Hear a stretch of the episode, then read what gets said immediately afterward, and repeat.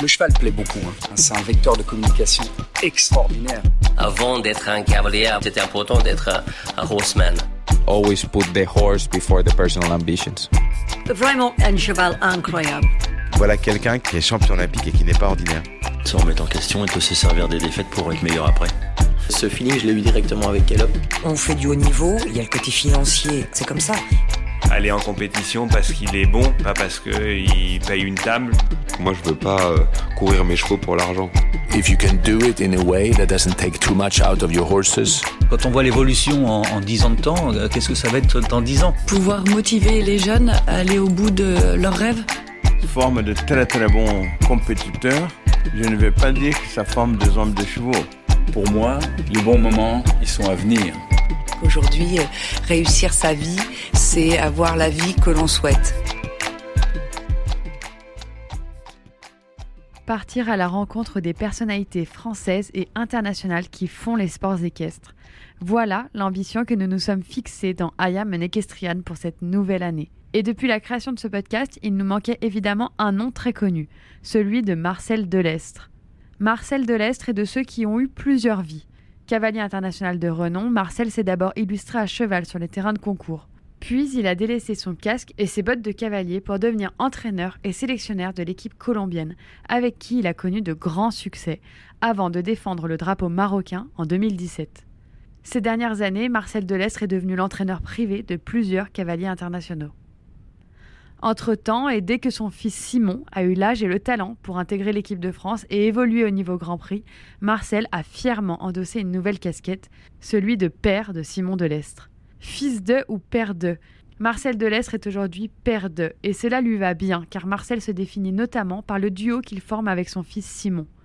Dans cet épisode, vous pourrez découvrir comment l'histoire et la jeunesse de cette hégémonie de l'Est, qui a pris racine dans l'Est de la France, continue aujourd'hui de faire valoir son incroyable influence dans les sports équestres. Une fois que vous aurez écouté notre échange avec Marcel, je ne pourrai que vous encourager à aller écouter ou réécouter notre épisode 92 avec Simon Delestre pour tout simplement continuer de dérouler l'histoire avec un grand H. Allez, c'est parti. Bienvenue dans I Am le podcast.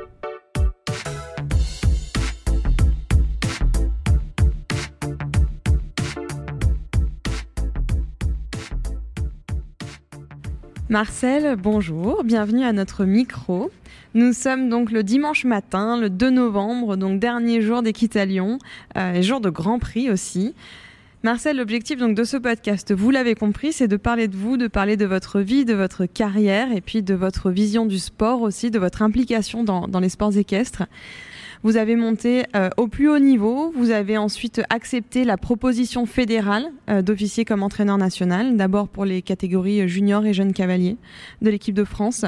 Vous êtes devenu ensuite chef d'équipe de la Colombie et du Maroc.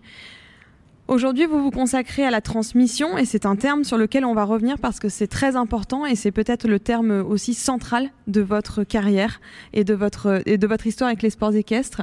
Vous encadrez notamment la cavalière du Liechtenstein, Jennifer Hochstatter, les tricolores, Louise Sadran et Charles Bertol. Vous êtes aussi toujours impliqué, bien sûr, dans la carrière de votre fils, Simon Delestre. On a reçu, nous, Simon, euh, à, ce micro pendant le Saut Hermès cette année, un petit peu plus tôt. Euh, et on a alors découvert sa personnalité déterminée, ambitieuse, son côté très très sérieux et structuré. Euh, et au cours de notre échange, Simon nous a confié que votre présence lui avait permis de partir dès le début dans la bonne direction, que vous l'avez vraiment installé sur les bonnes sur des sur des rails et sur la bonne voie qui lui ont justement permis de construire cette carrière qu'on lui connaît. Marcel, on voudrait amorcer euh, cet échange en racontant peut-être l'origine de toute cette histoire de la lignée de l'Estre, parce que finalement, on la connaît pas si bien.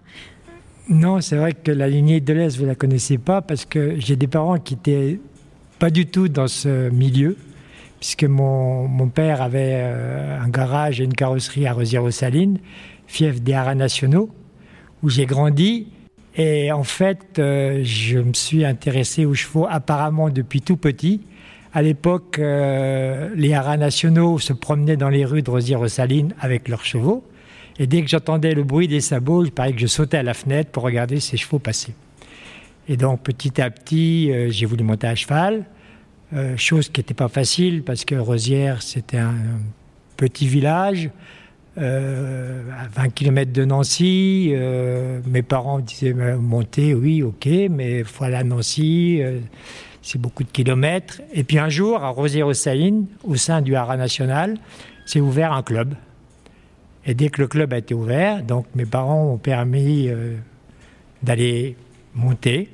Là, je suis parti avec Monsieur Yves Rousseau, qui m'a appris tout ce que je sais aujourd'hui. Et j'ai eu la chance de pouvoir monter avec, euh, au départ, c'était un 1er avril. D'ailleurs, je croyais que mes parents me racontaient une bêtise. Et non, ce n'était pas une bêtise. J'ai monté avec Henri Prudent, qui est du même village que moi. Et on a fait notre carrière euh, enfantine avec lui.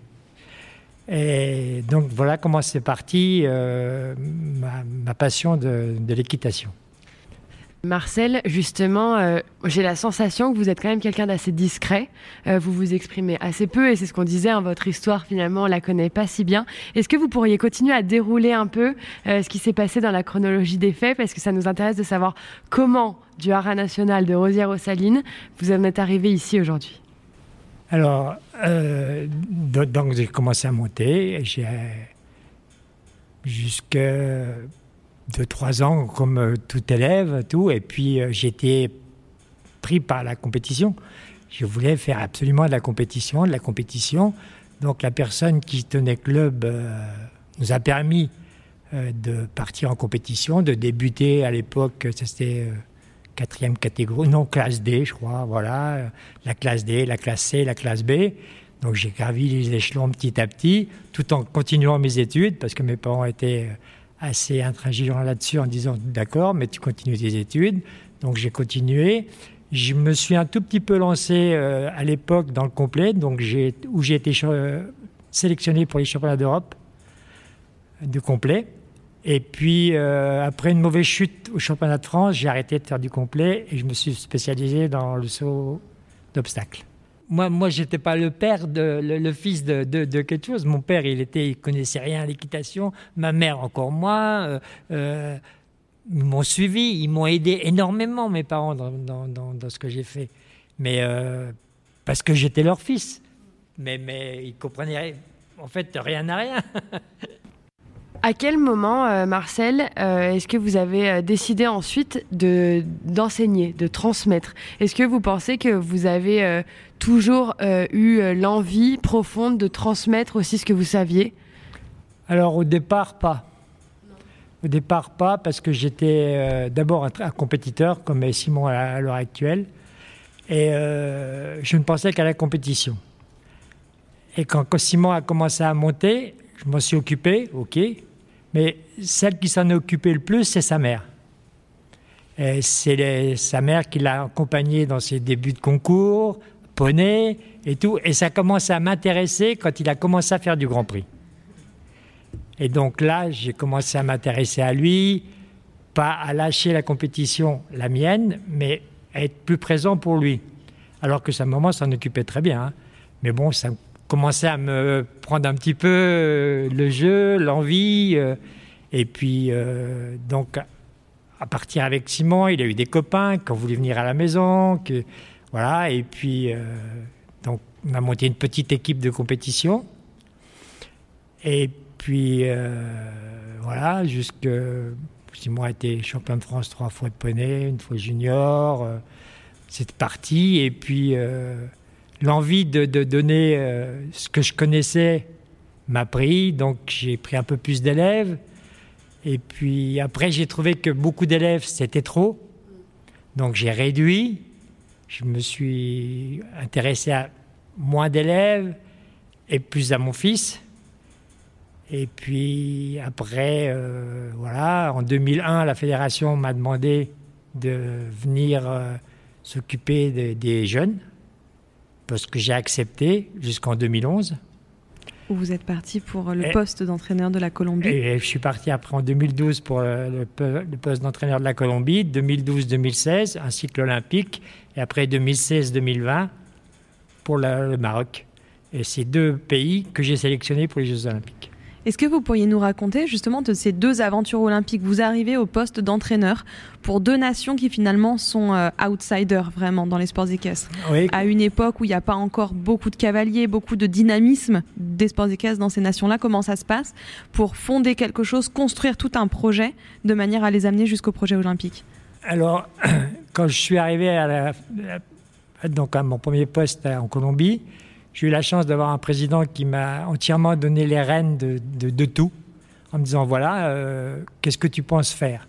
Alors, il a, il a été surpris. J'ai dit je pense euh, qualifier un ou deux cavaliers pour les Jeux. Il m'a dit carrément mais Marcel, tu, c'est impossible ce que tu veux faire. J'ai dit mais peut-être c'est impossible, mais on va essayer. Ben, il m'a dit euh, je te donne tout pouvoir, essaye. Et donc on est parti et, j'ai réussi à qualifier deux, presque une équipe parce que on a terminé quatrième, on n'a pas eu trop de chance, mais deux cavaliers. Donc j'ai fait les Jeux de Rio avec deux cavaliers et après je suis reparti en Colombie, euh, au Maroc, où Philippe Rosier avait déjà fait un bon travail, hein, déjà de, préparation et tout, mais euh, on était loin encore d'aller aux Jeux et quatre ans après on était aux Jeux Olympiques à Tokyo. Oui, oui, allez-y, allez-y, prenez. La petite fille. Allô Luna ah, Je suis en, en, conférence de presse, ma chérie. C'est quoi la conférence de presse C'est des gens qui m'interviewent. Oui. Pourquoi tu veux quoi? Tu veux qu'on aille faire les boutiques? Ben oui, ben, dès que j'ai fini, je t'appelle. D'accord? Bon, bah, aux accréditations. Ok, à tout à l'heure. Bisous. Elle a, l'air adorable. Les deux sont adorables. Bon, alors euh, justement, euh, Marcel, on vient de vous entendre au téléphone avec votre petite fille. Vous êtes quelqu'un de très famille. Je me trompe? C'est important pour vous, la famille? Oui, la, famille est très importante. Et je crois quand même que votre histoire, elle est évidemment intimement liée à celle de Simon, et c'est aussi pour ça qu'on va revenir beaucoup sur Simon, mais parce que c'est un parallèle qui, je pense, est important.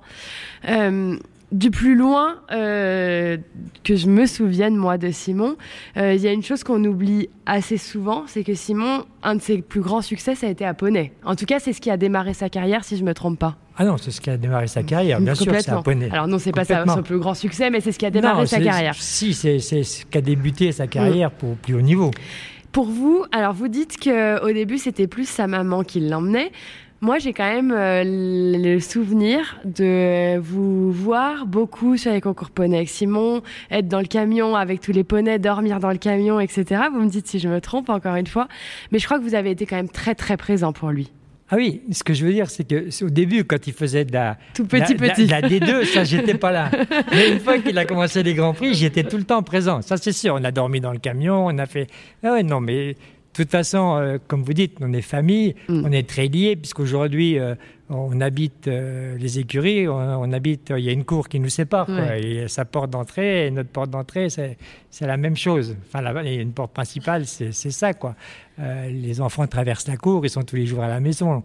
C'est, c'est vrai qu'on est très famille. C'était important euh, pour vous, euh, mine de rien, que Simon euh, fasse du haut niveau dès son plus jeune âge, que Poney il soit aussi déjà pardon, dans l'équipe première? Non, non, mais bon, ça s'est passé comme ça. Mais de toute façon, dans mon intérieur et mon fond à moi, c'était mon objectif. c'était la question. Alors justement, avec cette, euh, ambition et cet objectif en tête, comment est-ce que ça s'est construit, euh, votre euh, duo? Comment est-ce que vous avez essayé, en tout cas, qu'est-ce que vous avez essayé d'inculquer à Simon dès ses premières années à cheval en compétition comme valeur, comme système? Parce que c'est un sujet dont on va parler après le système, mais vous avez vraiment essayé de lui apporter des outils. Bah, D'abord, oui, les outils, je lui ai apporté. Je lui ai apporté les chevaux, je lui ai apporté tout ce qui est nécessaire pour réussir. Mais ce que je lui ai inculqué d'abord, c'est la, rigueur de ce métier. Et euh, je lui ai dit, quand il a voulu s'arrêter, parce que moi, comme mes parents, euh, je lui ai dit, tu vas faire des études. Donc je l'ai poussé, il a eu son bac, après il était allé en fac de maths, euh, et puis tout le monde me disait de toute façon, t'inquiète pas, il va s'arrêter. J'ai hors de question qu'il s'arrête et tout. Et puis un jour ici, il est venu, on s'est assis autour de sa table, d'une table, de notre table avec sa maman, et nous a dit écoutez, il y a une chose, je ne peux pas faire bien, même très bien les deux choses. C'est où je monte à cheval, ou je fais mes études. Mais les deux en même temps, je ne peux pas. On lui a dit, bah ok, mais alors tu vas continuer tes études? Ah non. non, je vais monter à cheval. On s'est regardé avec sa mère, on s'est dit, bon voilà, c'est son choix, ok. Donc on lui a donné, déjà on lui avait inculqué au départ, avant tout ça, ce truc, et je lui ai toujours dit, et je l'ai encore redit le jour-là où il m'a dit ça, j'ai dit, écoute Simon, il y a une chose dans ce métier, c'est faut que tu te fasses respecter. Et pour se faire respecter, tu dois arriver le premier aux écuries. C'est-à-dire à 6h30 ou à 6h, tu dois être là. Je t'ai montré, j'y suis toujours là, tu dois le faire. Aujourd'hui encore, il a été numéro un mondial, il est toujours le premier aux écuries, il s'occupe toujours de monter ses chevaux à 5h du matin quand il faut. Et ça, je trouve que pour moi, c'est extraordinaire. Et, c'est vrai, c'est pas du tout, euh, c'est pas quelque chose que vous inventez pour l'interview parce que nous on l'a beaucoup entendu. On connaissait très bien sa groom. On a évidemment eu l'occasion d'échanger à plein de reprises sur les cavaliers, notamment sur Simon. Et on a toujours entendu Simon, c'est le premier aux écuries et c'est un travailleur acharné. Et donc ça, ça vient de vous. C'est vous qui avez estimé, en tout cas, ou qui, qui avez cette conviction que le travail c'est déjà euh, la base de toute la réussite. Comme euh, tout métier, je pense. C'est si on ne travaille pas, à moins qu'on soit hyper, hyper, hyper doué, il y en a combien dans une génération? Et est-ce qu'on peut être hyper doué en tant que cavalier, pas très travailleur et, réussir quand même dans, ce sport? Est-ce que c'est possible de, capitaliser il y en a un ou deux. que sur son talent? C'est vrai? Il y en a qui ont beaucoup de talent. on ne les citera pas. Je pas. on ne les citera pas. Euh, alors justement, dans la, dans la suite de, de, tout ça, euh, Marcel, vous lui avez inculqué des valeurs et moi je crois pouvoir dire que vous lui avez inculqué euh, des bases qui sont fondamentales dans le métier, dans le sport d'aujourd'hui surtout. On en voit aujourd'hui quand on regarde évidemment les meilleurs cavaliers du monde qui sont là cet après-midi dans le Grand Prix 5 étoiles, ils sont tous structurés, c'est vrai, ils ont un, un système qui est important. Mais Simon, un système aujourd'hui qui est extrêmement solide. Il nous le disait au CERMES, oui, il a vendu Berlux après les Jeux de Tokyo, mais il savait déjà très bien qu'il y en aurait plusieurs qui seraient là pour prendre la suite. Est-ce que c'était aussi quelque chose que vous, vous lui avez inculqué de dire oui, Simon, le sport c'est bien, mais il faut avoir derrière des bases très très solides? Bah, bien sûr, parce que de toute façon, euh, il faut vivre quand même. Hein. Aujourd'hui, Simon, il a deux, petits-enfants adorables, il a une femme, il a des écuries. Aujourd'hui, je lui ai retransmis tout ce que euh, j'avais fait, mais euh, il faut quand même faire vivre tout ça. Euh, c'est difficile, c'est tout. Bon, alors, comme vous dites, aujourd'hui, je lui ai inculqué, mais il l'a aussi compris. Oui, bien sûr. Hein, et il, s'est adapté à, faire ce qu'il avait à faire. Et est-ce que vous, vous avez... Enfin, Comment est-ce que vous appréciez plutôt euh, l'évolution? Parce que je pense qu'il y a 15 ans de ça, on n'avait pas besoin d'avoir un système aussi important qu'aujourd'hui. Oui, non, c'est sûr, mais je pense que Simon, dans ce métier-là, il, est toujours il a été un tout petit peu avant-gardiste. Il est toujours euh, allé d'avant et vouloir toujours faire les choses avant les autres. Et je pense qu'il y a réussi et que il est, pour moi, Simon est une personne intelligente et que ok, je lui ai transmis, mais il a quand même su euh, mener son, son, activité à bien. Alors c'est drôle parce que avant que vous le disiez, j'allais vous dire, vous étiez visionnaire et avant-gardiste, puisque c'est finalement vous qui aviez déjà compris à une époque, dans une, dans une génération où c'était pas encore aussi structuré, l'importance de professionnaliser un système, de le construire, etc. Finalement, on a un peu l'impression que c'est quand même vous qui, vous lui, qui lui avez soufflé euh, ces mots. Oui, un petit peu, bien sûr. Parce que euh, moi, je suis parti dans ce métier-là, j'avais rien. Hein, euh, mais, ok, mes parents m'ont aidé, mais mon père avait un garage, avec son garage que j'allais faire des écuries. Donc euh, j'ai fait mes écuries seul avec mon épouse et on a monté quand même ça depuis 78. On est, on est parti ok, des bonnes bases. Les parents de Magali, euh, mon épouse, avait une, ferme, enfin, avait une ferme, avait acheté une ferme, on a fait des écuries dedans. Mes parents m'ont aidé pécuniairement et on est parti. on a, on a voulu quand même être un moment libre, quoi, de, de, vivre de nos propres ailes.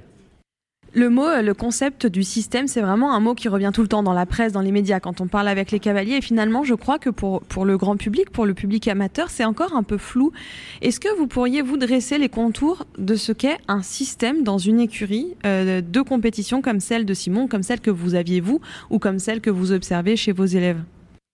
Euh, oui, mais le, système est difficile parce que le système est différent par rapport suivant les, cavaliers. Qu'est-ce qu'on intègre dans le mot système? À quoi ça fait référence pour vous? Le système, c'est un grand mot parce qu'on fait référence à tout.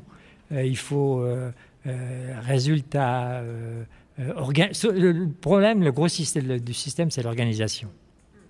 Le, point numéro un, c'est savoir s'organiser, hein, avoir les chevaux, le matériel, euh, euh, les grooms, euh, les, personnes qui vous entourent doivent être au top, tous.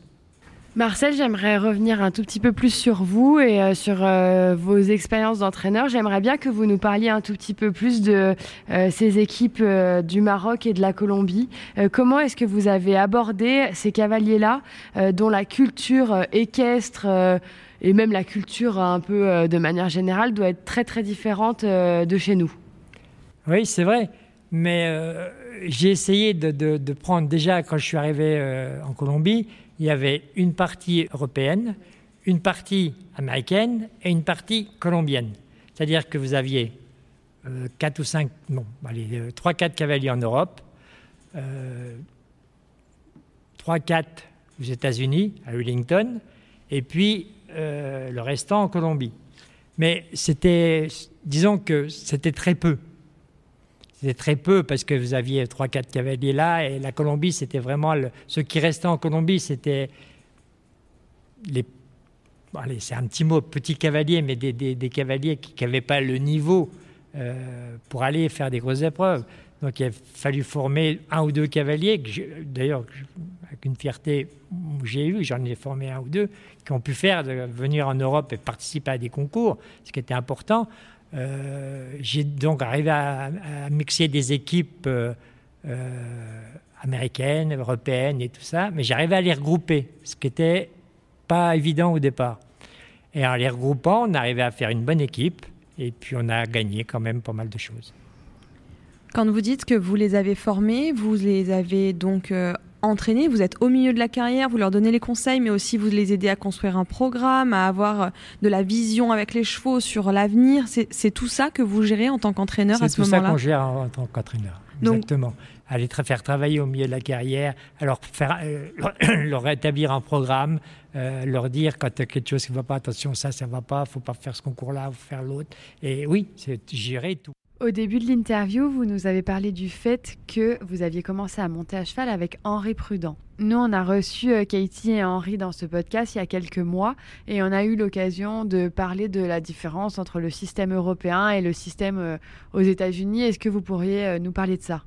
Lui, lui est parti d'un côté, après, quand il est parti aux États-Unis, il avait 20 ans. Hein. C'est vrai, très jeune. Moi, je mm. l'appelle Youpi parce que c'est son surnom. Donc, euh, je ne le connais que sur ce nom-là. Jamais, je l'appelle Henri. Hein. Euh, et, voilà. Et, lui est parti donc là-bas euh, avec, beaucoup de, d'envie, je pense, parce que quand il est parti là-bas, il ne parlait pas un mot d'anglais. Hein. Et il s'est retrouvé chez M. Graham, au milieu de la pampa, on peut dire, seul. Et il y est resté, il y a travaillé, et il y a réussi, avec la réussite qu'on connaît quand même. Vous avez jamais eu envie, vous, de vous expatrier? Non. Non, non, moi j'ai toujours été euh, bien où j'étais. Fidèle à vos racines. On m'a proposé euh, des postes, mais j'étais euh, chez moi, j'étais bien puisqu'on est en train de parler de, Wellington, d'Henri et de Youpi Prudent et, euh, et d'expatriation, est-ce que vous pensez que ça peut être avantageux pour un jeune cavalier notamment ou un cavalier en, devenir en construction de s'expatrier euh, et d'aller passer quelques mois, quelques années sur le sol américain notamment, dans un autre, au sein d'un autre système pour découvrir euh, d'autres choses et puis peut-être se faire un autre réseau? Non, parce qu'ici, on a tout ce qu'il faut en Europe. On a des, des concours 5 étoiles, parce que chaque week-end, avec une concurrence qui est quand même assez euh, élevée. Euh, à Wellington, le problème de Wellington, vous avez 20 cavaliers qui courent sur la même piste tous les dimanches, tous les week-ends. bon, on change de chef de piste, mais ce sont les mêmes obstacles, ce sont les mêmes choses. Ce sont... Par contre, commercialement parlant, OK. Wellington, c'est un, accélérateur de business, de réseau. Voilà, euh. complètement. C'est un accélérateur de réseau, de business, de, de toute façon, c'est une autre manière de vivre. Ah, complètement. Ah c'est très différent. Bien sûr. Vous avez eu l'occasion d'y aller? Alors, je suis allé, oui, pendant. quand j'étais en Colombie, donc 3, 3 ou 4 ans, parce que je faisais les Coupes des Nations à Wellington et à Ocala, et j'y restais 3 semaines. Quel regard vous portez sur leur système éducatif pour les cavaliers, et notamment évidemment tout le circuit Hunter Equitation? Moi, je suis en admiration. J'aimerais bien je suis en admiration de voir les enfants euh, qui ont l'âge de ma petite fille, les voir monter à cheval. C'est. Eh ben, moi, j'ai les yeux grands ouverts à chaque fois que je passe devant la carrière Hunter, que je vois les petits gamins qui ont, 7 ans, qui sont posés là comme, comme des champions. Oui. Comme des champions à 7 ans. Avec des chevaux et C'est, vous passez là, c'est les chevaux, vous regardez les chevaux, les gamins, c'est, c'est vous regardez ça avec des yeux qui. Moi, je regarde ça à chaque fois que je passais avec des yeux qui étaient. C'est hyper, hyper intéressant parce que oui, je suis complètement d'accord avec vous, Marcel. Les meilleurs cavaliers du monde sont ici chez nous. Mais par contre, la façon d'apprendre chez eux, les bases que ces cavaliers-là ont, euh, elles sont vraiment euh, hors normes par rapport à chez nous. C'est complètement vrai, c'est hors normes, mais euh, je pense qu'on on doit, on doit passer par là. Moi, je, moi mes, mes petits-enfants, que, je fais travailler, ou les, les, les, élèves, je passe par là. Il faut absolument la technique, la, la, la, position et tout ça, ça doit être... Euh, c'est primordial. Alors, c'est hyper intéressant aussi parce que nous, on parle souvent dans le podcast euh, du... Pas le manque, mais en tout cas euh, que l'équitation est dans l'ensemble moins bien enseignée qu'il y a quelques années ici en Europe. Est-ce que vous avez un avis là-dessus? Moi, je ne veux pas faire de polémique. Moi, j'étais entraîneur des jeunes. Vous avez qu'à regarder, j'ai gagné 25 médailles européennes. Aujourd'hui, depuis que je suis parti, regardez combien de médailles ont été gagnées. Quand on a évoqué ce sujet, donc on a enregistré avec Henri et Katie euh, en même temps. Donc c'était très intéressant parce qu'évidemment deux, deux euh, points de vue qui se confrontent. Bien sûr. Et donc Henri vantait évidemment les mérites de ce circuit, exactement comme vous, qui évidemment euh, apprend euh, aux jeunes cavaliers à être en équilibre, à être dans le sens du cheval, à avoir la main, à avoir la technique, à avoir le tracé, à compter les foulées dès les premières années. Et Katie euh, soulevait un peu les limites de ce système en disant que il manque un peu de talent, de feeling, que les cavaliers américains n'ont pas cette capacité à venir, une fois en piste, se sortir des situations difficiles. Il leur manque le feu. Est-ce que vous, oui, je suis d'accord avec vous parce que, euh, en fait, les, gamins sont, stéréotypés. Mmh, complètement. Mais il manque des fois quand ils arrivent. Aujourd'hui, des grands cavaliers, quand même, McLean. Kent, Kent et tout ça, c'est quand même des cavaliers qui, le feu ils l'ont. Hein. Quand il faut gagner une épreuve, euh, Bézi, euh, Laura, euh, tous ces gens-là. Mm. Katie, alors euh, pour avoir beaucoup entendu parler de, Katie et Henri, euh, moi on m'a souvent dit Katie quand euh, elle vous entraîne, elle vous donne le feu, la confiance, etc. Hier, quand Louise Sadran est rentrée en piste, si je ne me trompe pas, Marcel, j'étais pas très loin, vous lui avez dit juste avant qu'elle rentre en piste, fais-toi confiance, fais ce que tu sais faire. Est-ce que vous, vous passez par là, par votre transmission, elle passe par le fait de leur donner confiance avant tout? C'est primordial, je pense. S'ils n'ont pas confiance en eux, euh, Louise, hier, elle est rentrée en piste, elle avait le numéro 1, elle était complètement en panique. la confiance, elle était disparue. Et ça, s'est vu tout de suite sur le parcours, tout de suite. Elle avait fait deux parcours extraordinaires parce qu'elle était rentrée calme, machin, tout allait bien. Et hier, d'avoir le numéro 1, déjà, ça l'a stressé complet. En plus, on l'a stressé au paddock. Allez, vite, faut se rentrer en piste, dépêche-toi, Louise, machin. Et puis, elle est rentrée, c'était catastrophe. Le Grand Prix du deux étoiles hier. Marcel, mercredi soir, ici, on a enregistré une table ronde. On a rassemblé cinq cavaliers qu'on a mis autour de cette table, ici même, pour euh, discuter de l'échec et de la gestion de l'échec. C'est un sujet qu'on aborde peu finalement dans les médias. Quand on parle avec des cavaliers, on euh, passe notre temps à dire ce qu'ils font de bien. Évidemment, on ne fait pas des articles pour dire à quel point un cavalier a raté son Grand Prix ou, son entrée en piste. Euh, c'était hyper intéressant de discuter avec eux de leur façon de gérer les échecs, de gérer les moments de vide, etc. Et moi, j'aimerais euh, qu'on ait cette conversation miroir en vous demandant, vous, en tant qu'entraîneur, comment est-ce que vous abordez, comment est-ce que vous gérez, vous gérez les échecs de vos élèves? Alors, c'est intéressant parce que euh, je crois que Simon, cette année, a eu un échec, mais un vrai échec pour lui, c'est les chevaux d'Europe. Mm. Euh, c'est le seul concours où ça n'a pas été. La chance pour lui, peut-être, c'est que j'étais présent avec Jennifer. Et donc, j'ai vu comment ça s'est passé. Et en rentrant, deux jours après, comme je vous dis, la cour est. C'est son entrée. la porte de chez nous s'est ouverte. J'étais avec sa maman. Il s'est mis assis. Je l'ai vu arriver. J'ai dit euh, Tu vas parler des championnats d'Europe? Oui. OK. Donc, on a ouvert le débat. Et je lui ai exprimé ce que j'avais à lui dire, la manière dont ça s'est passé, la manière dont ça a été préparé. Et depuis, il a fait trois grands prix, les premiers, troisième et deuxième. Voilà. C'est hyper intéressant, Marcel, parce que donc il y avait Jeanne Sadran autour de cette table. Et Jeanne, euh, on lui a demandé, euh, en fait, on a demandé à chacun qu'il nous parle de leurs plus gros échecs. Et Jeanne a écrit, j'imagine que vous le savez, la Coupe des Nations à Varsovie. Et elle nous a tout de suite, elle a dit mauvaise préparation, euh, mauvais enchaînement, enfin, comment elle a mis? Ouais, mauvaise préparation, c'était ça? Mauvaise préparation, mauvais planning et qui ne permet pas de, de performer en fait. Voilà évidemment, on a, on a échangé là-dessus. Alors évidemment, il y a tout cet aspect technique de mauvaise préparation, de planning, de gestion des chevaux, etc. Vous, vous l'expliquez comme ça, vous, vous êtes très euh, cartésien en expliquant, voilà, cet échec, il est, il est dû à, à ce facteur-là, ce facteur-là, ce facteur-là. Euh, de toute façon, les échecs, c'est toujours cartésien. Il hein. faut toujours revenir en arrière et il y a quelque chose. Que, si on a un échec, c'est qu'il y, a une préparation ou quelque chose qui s'est mal passé. Hmm. Hein, c'est comme euh, quand euh, moi j'étais en classe, euh, si j'avais une mauvaise note, je savais pourquoi je l'avais. C'est tout.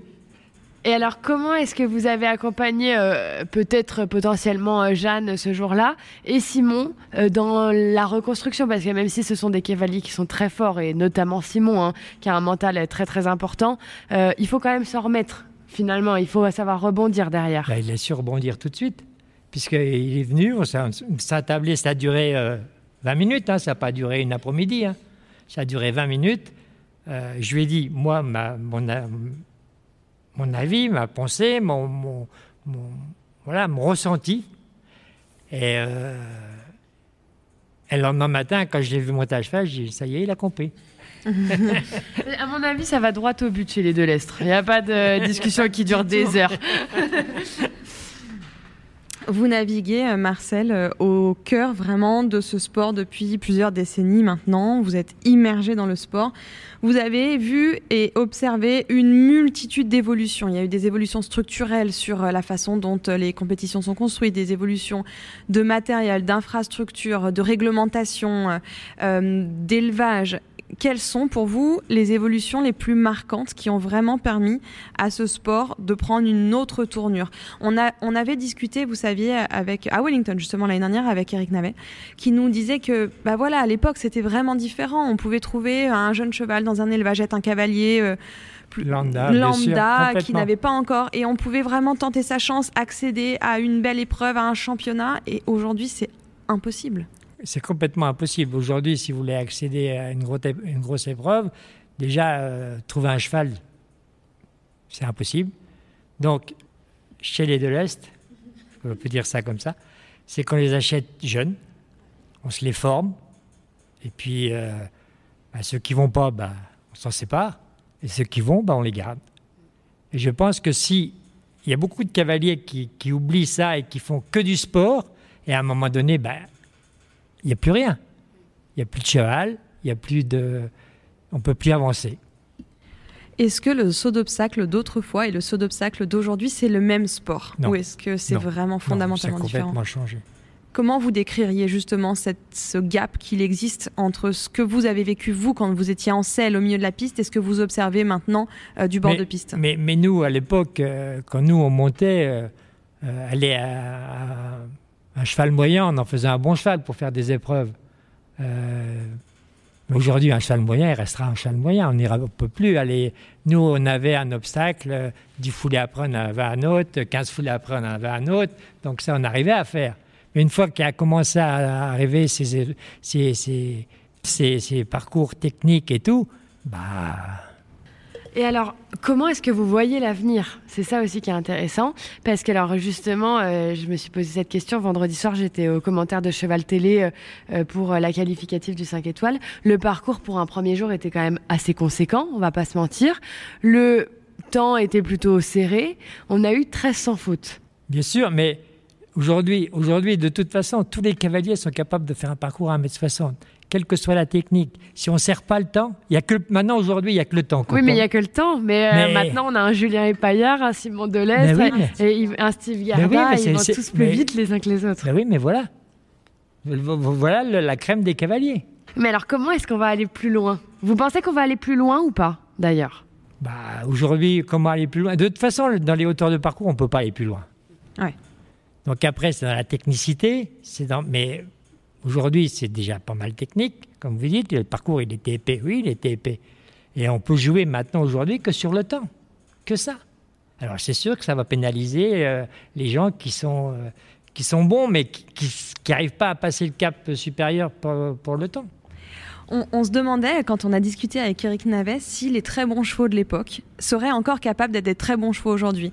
Eric nous disait certainement il y aurait une majorité qui ne serait pas capable de venir performer au niveau, mais que les, excellents chevaux, les cracks, les Quito de Bossy, les, les Japlou seraient capables encore d'être des très bons chevaux de championnat, vous pensez? Euh, Japlou, oui. Quito de Bossy, je ne sais pas.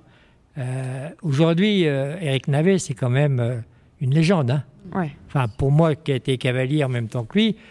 Mais pour nous aussi. c'est quand même un cavalier hors norme. Incroyable. Hors norme. Il était en avance. Sur, lui était en avance sur le temps. Un vrai visionnaire. Ah, c'était un visionnaire. Il était, lui, lui, c'est sûr qu'aujourd'hui avec un Quito de Bossy, il y arriverait. Mais lui. Ouais. Seulement lui. Seulement, lui. Et alors, euh, à l'image d'un Eric Navet, à l'image aussi euh, dans un autre registre, hein, Marcel, mais d'un Laurent Guillet, de ces grands marchands de chevaux, vous êtes aussi un visionnaire. J'ai l'impression que vous avez toujours voulu rester à la page, suivre le train, comme Laurent nous avait dit euh, dans une interview. Est-ce que ça a toujours été hyper fondamental pour vous de vous dire, bah, il faut que je reste à la page, hein, tout simplement? Bah, Disons que dans ma tête, mon but, c'est d'essayer d'être à la page. Parce que c'est pas toujours facile. Bien.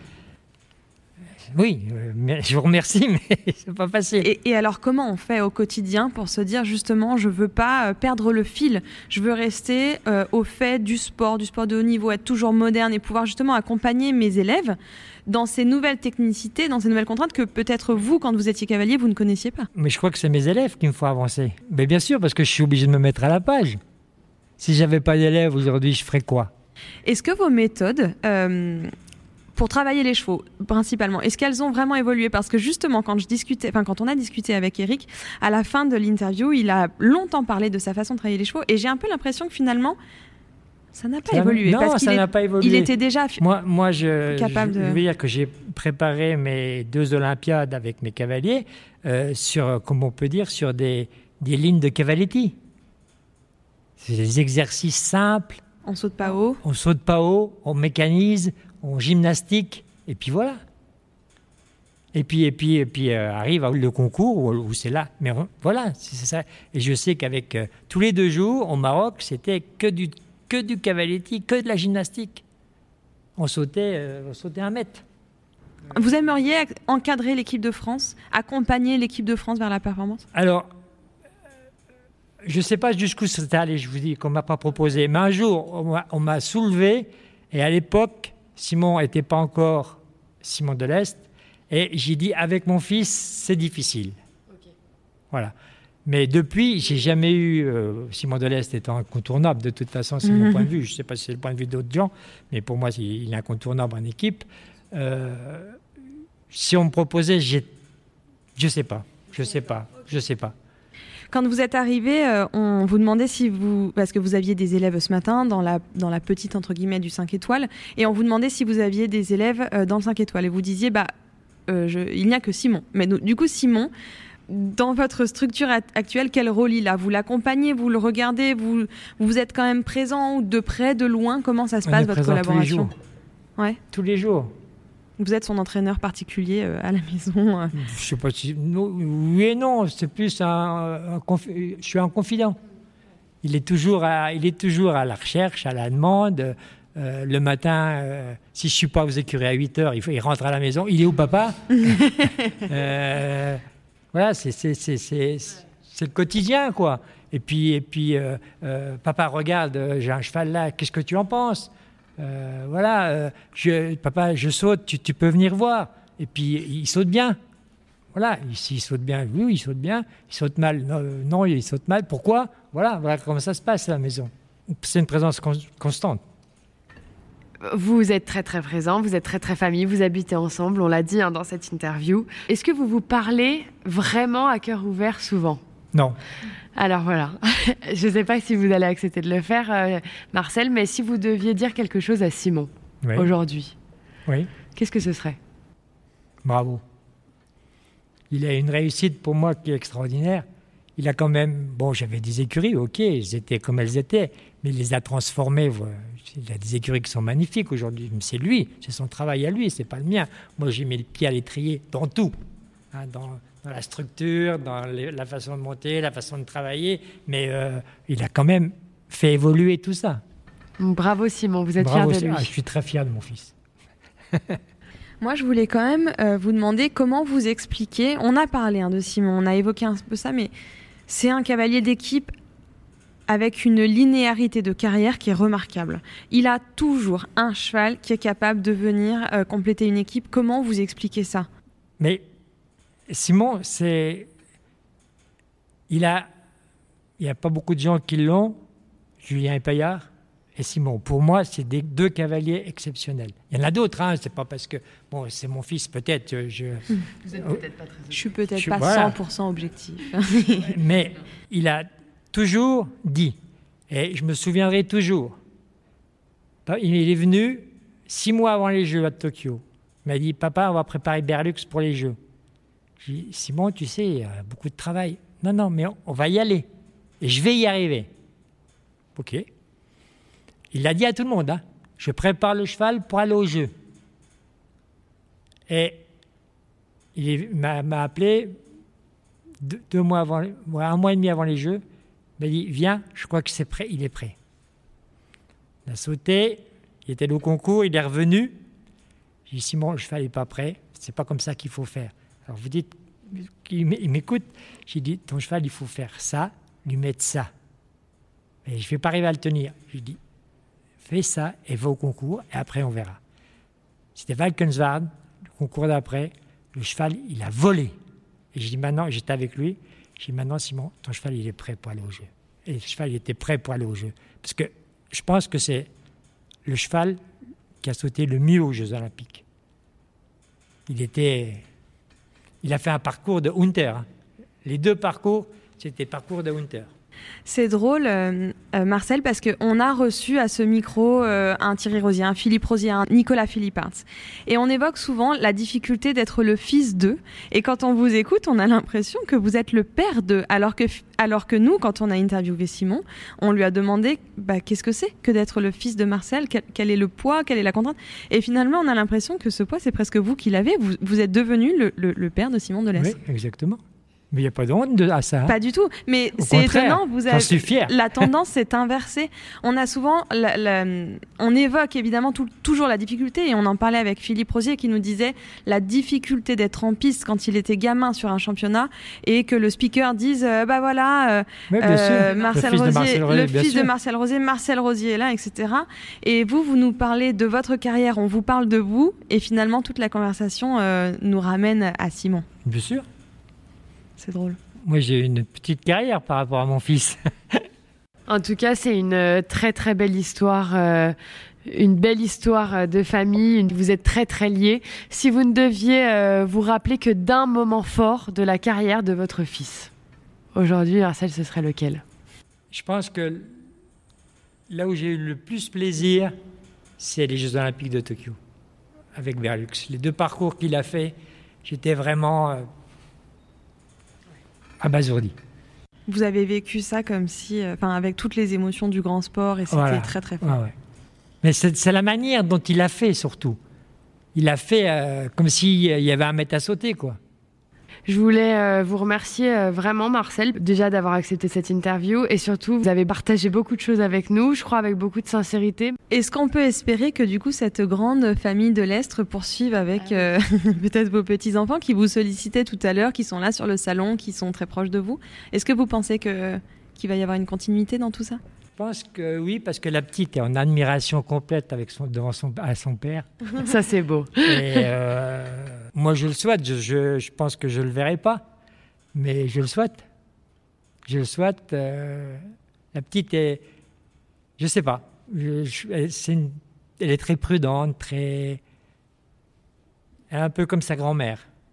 Un peu derrière tout, mais, mais tout en étant attachée, tout en étant elle monte, elle adore ça. Euh.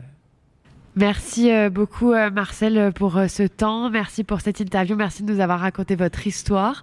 Non, mais. Et surtout, on vous souhaite un très très beau Grand Prix cet après-midi. Merci beaucoup. Et on se dit à très bientôt Marcel. À très bientôt.